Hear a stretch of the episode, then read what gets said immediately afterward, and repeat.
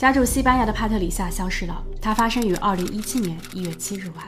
事发的前一天，她的母亲罗莎以为女儿真的是去参加了一场派对，母亲只是笑着叮嘱说：“明天早点回家。”但有明天，却没有早点回家。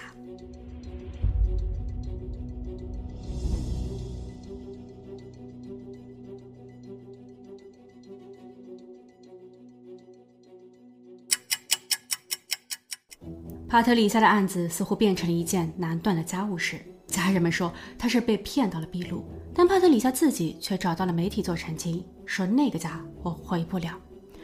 随着时间的推移，警方、媒体和公众对于该案件都失去了兴致，局面突然演变成了帕特里夏的家人需要做出抉择：要么是把人给找回来，把事情面对面的说清了；要么就是放弃。不过这也侧面佐证了这个家确实有问题。帕特里夏的父亲承认说，他忽视了应该给予女儿的父爱。帕特里夏的母亲不再多言，只是比以往服用了更多的抗抑郁药物。弟弟还不怎么懂事，却也不敢再乱说话。当家人们再一次围坐在一起时，气氛是压抑、沮丧的。帕特里夏的表妹轻声地问了句：“怎么办？”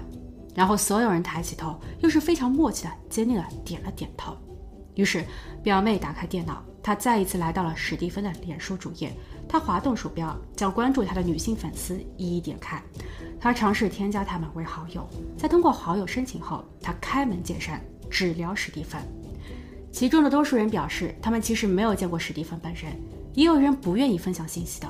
但有一位，他叫凯伦。当帕特里夏的表妹告诉他帕特里夏可能与史蒂芬在一起时，凯伦先说他不想聊。可几天后，他又留言道：“我本来也在史蒂芬的密友群，后来我离开了。”他是一个危险人物，我怕他。我帮不了你，但也许我的妈妈可以。而我的妹妹正是史蒂芬的妻子玛利亚里。玛利亚里的母亲接受了帕特里夏家人的网聊请求。现在，帕特里夏的家人可以确定，他们之前的猜测是对的。那个叫史蒂芬的人就是个邪教头头。玛利亚里也是被骗了过去，当了他的妻子。玛利亚里的母亲说：“那还是十三年前的事情了。”当年，玛丽亚里十六，她对重金属音乐和撒旦教很感兴趣。在上网后，她认识了史蒂芬。史蒂芬教了她什么炼金术，说穿了就是诱她上床。玛丽亚里不懂，因为她从来都没有交过男朋友，而史蒂芬却已经是有过可能不下百次的经验了。他当时还有一个姐姐级的女友叫宝拉，这是玛丽亚里在跟史蒂芬网聊奔现并交往了五个月后怀孕时，玛丽亚里才得知的。但玛丽亚里已经被洗脑，无论是爱情还是邪教的理念。玛丽亚里本就同父母的关系不好，所以她只是通知了自己的母亲，说：“我要结婚了，你来参加一下仪式。”玛丽亚里的母亲在当时很犹豫，她女儿的大肚子是个不容回避的事实。她的婚礼很简单，婚礼结束后，她便不再与娘家人有任何来往。二零一七年十二月，帕特里夏离家十一个月。自他最后一次通过媒体向家人喊话后，他再也没有同家人有任何联络。回想一年前的十二月，帕特丽夏在家人的簇拥下，开心地度过了自己的十八岁生日。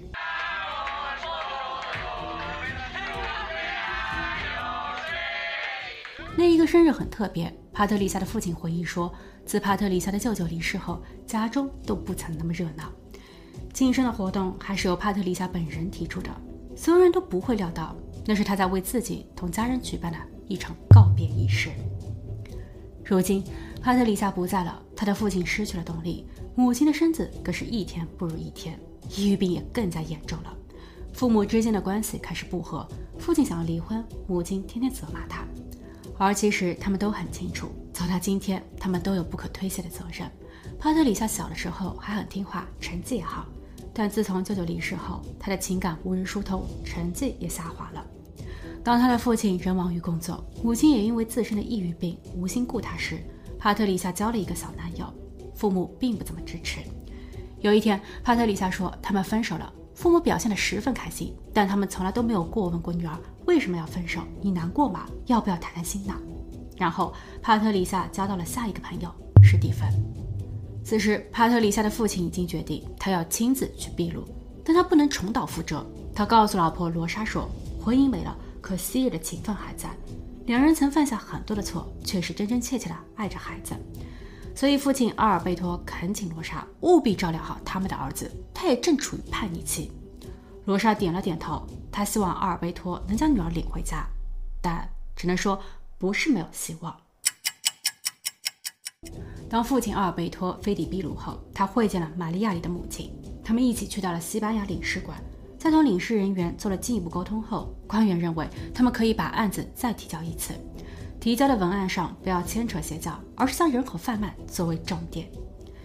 通过领事人员的帮助，在他们同当地的检察官和警方交涉后，得知史蒂芬跑路了。他带着老婆、孩子帕特里夏还有宝拉一起。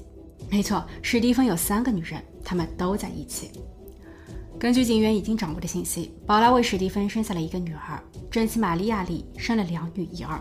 在他们的集体撤离时，几乎是没有留下任何线索，包括孩子们的医疗保险也都被停了。但他们曾一共使用了十八个不同的手机号码，这一些号码未被注销，所以等，只有等到其中的一个号码卡再被使用，通讯塔可以连接并定位到他们时，当然也是祈祷着那一刻所有人都还活着。在帕特里夏失联的第五百二十三天，第一条好消息传了过来：十八个电话号码中有一个开了机，对方用该号码致电了玛利亚里的母亲。对方没有开口，但母亲可以感觉到那是女儿玛利亚丽。在他们断了联络的十多年后，这个无声的十秒通话让母亲紧张、颤抖、泪流满面。根据手机信号，警方追踪到了玛利亚里的位置，她在秘鲁的一个叫阿尔托塞伦丁的丛林里。据了解，那里确实是有一个小小的村庄，大约三十来户人家，但里头住着的都是一些毒枭。要谈谈更多有关于这个村庄的信息，并非是一件易事。怎么办呢？帕特里夏的父亲说，他愿意徒步进村。后来，警员组织了便装探底，探底的工作要比他们所预想的困难得多，因为区域很大，人群散落在各个位置。当警员亮出帕特里夏等人的相片，并允诺说会给一万索尔币作为奖励时，但被询问的人却都在摇头，说没有见过。所以，这是调查的方向又错了吗？这时，领队人说：“不如去村庄的上头，那里有一些突山的地方，再瞧瞧。”不过，意外也就此发生。当领队人抄小路跑到山头时，有两个蒙面男子突然从丛林中跳了出来，他们用枪顶住了警员的头。警员说：“他没有带武器，他只是来找一个人问一些问题，自己不会做什么，也不会管其他的闲事。”拿武器的人叫他闭嘴，警员非常害怕。幸好后来举枪的人最终把他放了，而搜救帕特里夏的工作也到此结束。但但在便衣警察收队返回时，他们途经了丛林边上的一个镇子，他们准备在那里歇息一晚，却有了意外收获。在一个孩子们玩闹的空地上，警员拿出了相片，试着问问一旁的大人们有没有见过帕特里夏等人。一位妇人认出了宝拉，她说她对宝拉的印象非常深刻。因为整一个镇子上只有她一个人穿着粉色的靴子。夫人不清楚宝拉从何而来，要去到哪里。留着长发的宝拉走起路来的步态也很奇怪，更像是一个疯女人。但她每一天晚上都会差不多在十点左右来到这里，然后穿过左侧的桥，消失在夜幕中。警员问：“就他一个人吗？每晚如此吗？”对，夫人很肯定的作答。于是警员就地埋伏，在当夜的十点多，他们还真的见到了宝拉。为了不惊动他，他们悄悄地跟着，但宝拉很警觉，他越走越快。大约走了四十分钟后，他离开了小镇。第二天，警员在小镇的边缘等着，他们买了一些酒，伪装成酒鬼。宝拉和昨天一样，出了小镇后，他又走了三十分钟的路，然后终于他在一家旅店的门口停下脚步。是的，这里就是他们的住所。警员随后从旅店老板那得知，宝拉和另外一对男女租借于此，但那个男的从不出门。老板依稀记得他很古怪，留着一头长长的卷发，戴着眼镜。警员问老板，租借时登记的是谁的名字？但这家旅店并不正规，只要客户给钱，就什么都不过问了。不过幸运的是，在他们的卧房边上有一间空房，警员立马租下了它。该旅店的隔音效果并不好。不过也有利于警员对其监控。在监控的数日里，他们已经掌握了宝拉的作息。她每天五点离开，十一点回到家。她在一家餐馆打工。与其同住的女人是玛利亚丽，因为警员在走廊上见过她。玛利亚丽又怀孕了，像是五个月的样子。但帕特里夏去了哪儿？还有那四个孩子呢？他们又在哪儿？突然，警员听到了屋内的男人说：“我们得走了，我有感觉，我们被盯上了。”于是他要求宝拉和玛利亚丽准备起来。二零一八年七月九日，在屋内的男人明确表示，明早的凌晨三四点就走后，盯梢的警员给总部发电。他们在加派的警员抵达后发起突击，他们冲进了男人的屋子。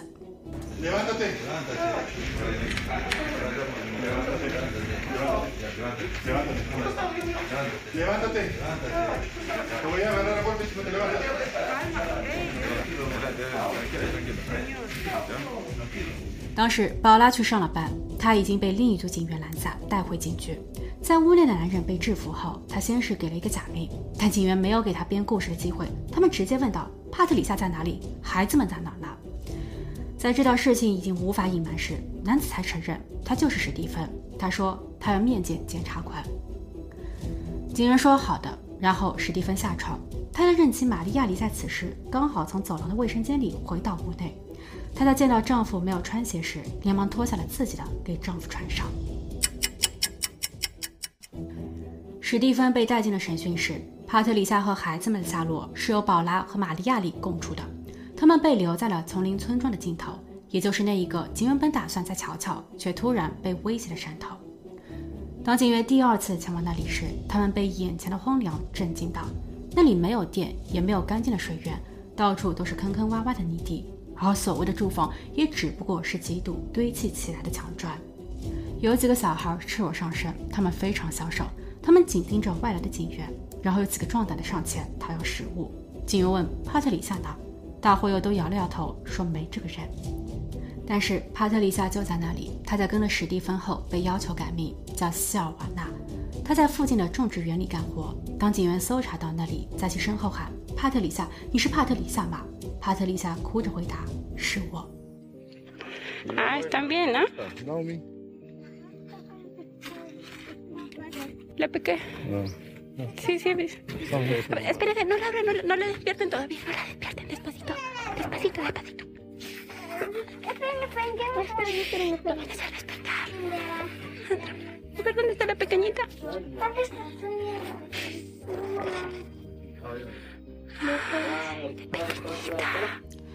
被找到时候的帕特里萨消瘦如柴，头上长满了虱子。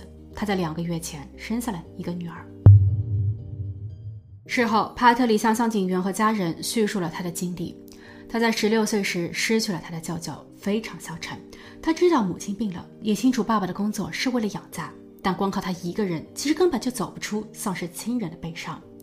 偶然的机会，他通过网络认识了史蒂芬。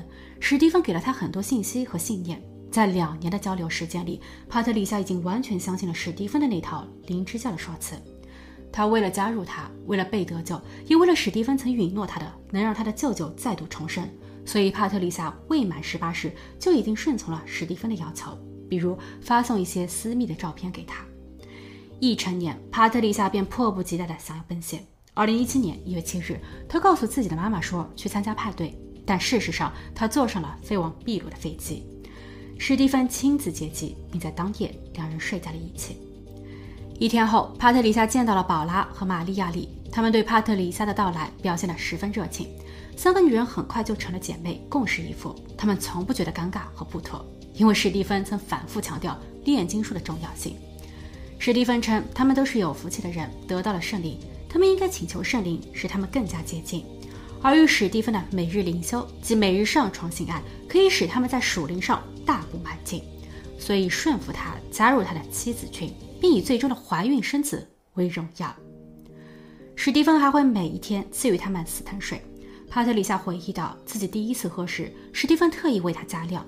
帕特里夏一饮而尽，随即他看到了整个屋子都在旋转。他无法站立，却也是真的像是通了灵。他预感自己会在将来生下一个女孩。他在醒来后还是挺开心的。因为他知道，只有自己怀上并生下了史蒂芬的孩子，他的秘鲁身份也随即搞定，他便可以永远的和史蒂芬在一起。但后来又出现了一些状况，因为帕特里夏忘记了将宝拉的病假单销毁，导致家人们在发现后过来找人。帕特里夏第一次跑去警局有惊无险，但家人们在后期又试图通过媒体把事件闹大。当史蒂芬的相片被传得大街小巷都是时，史蒂芬发怒了。他将帕特里夏一个人留在了秘鲁的利马。他告诉他说：“解决不了问题，你什么也得不到。”心急的帕特里夏拨通了电台电话，并诬告了父母的不是。然后他一个人在加油站边的便利店里累得睡着了。那一晚，有一位好心的店员留宿了他。后来，帕特里夏拿到了父母汇来的钱，史蒂芬也再一次给了他重生的机会。帕特里萨被要求改名、剪发、染发、关闭和删除一切同过去可能有联系的任何账号等。他们先后搬了几次家，越搬越远，租金都是用了帕特里萨父母给的钱。等这一笔钱消耗完后，他们不得不搬进丛林。而此时，史蒂芬的脾气也彻底变了，他会经常打骂身边人。帕特里夏和其他的女人们、孩子们都怕他，但没有人离弃的，因为所谓的信仰。史蒂芬也不会忘记，在每一天晚上聚集大家。然后在点完蜡烛并祷告后，让大人和小人都喝上一口能够通灵的死藤水。再后来，帕特里夏怀孕了，史蒂芬说他们还得搬家，再搬得远一些，以免世人污浊了他们的灵性。帕特里夏最后被找到的地方，正是借着这个由头来到这里的。二零一八年三月，帕特里夏的忠诚对于史蒂芬而言不再值钱。史蒂芬私下问他的老婆，若是杀了他可好？他的老婆玛利亚里不敢做他。好在后来，史蒂芬决定留下帕特里夏，让他一个人在山上带着四个小孩。然后他带着情人宝拉和自己的老婆下山入城。在走的前一天晚上，帕特里夏哭得很伤心。玛利亚里安抚了他几句，但其实玛利亚里也很沮丧。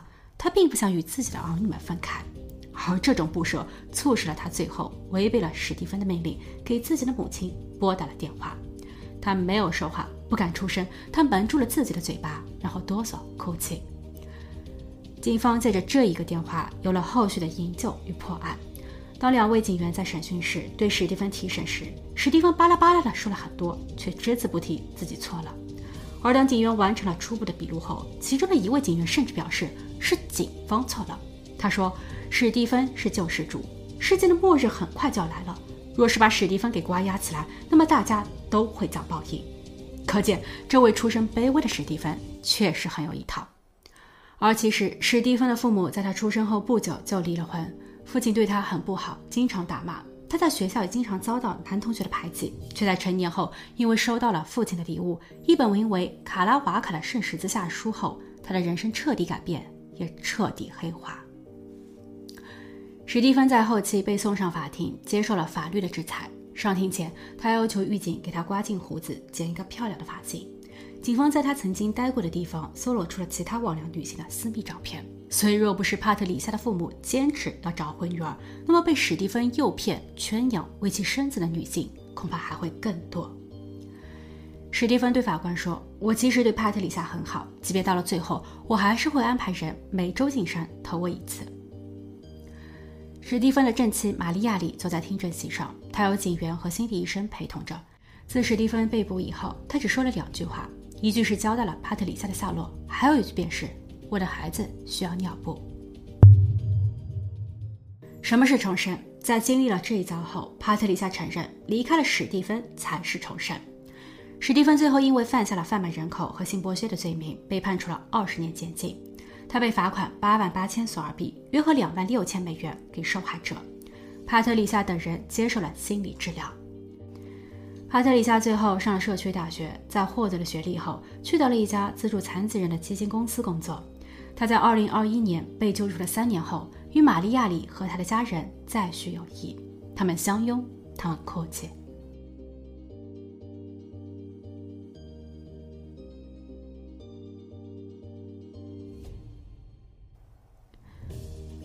好了，今天的故事就分享到这，我们下期见。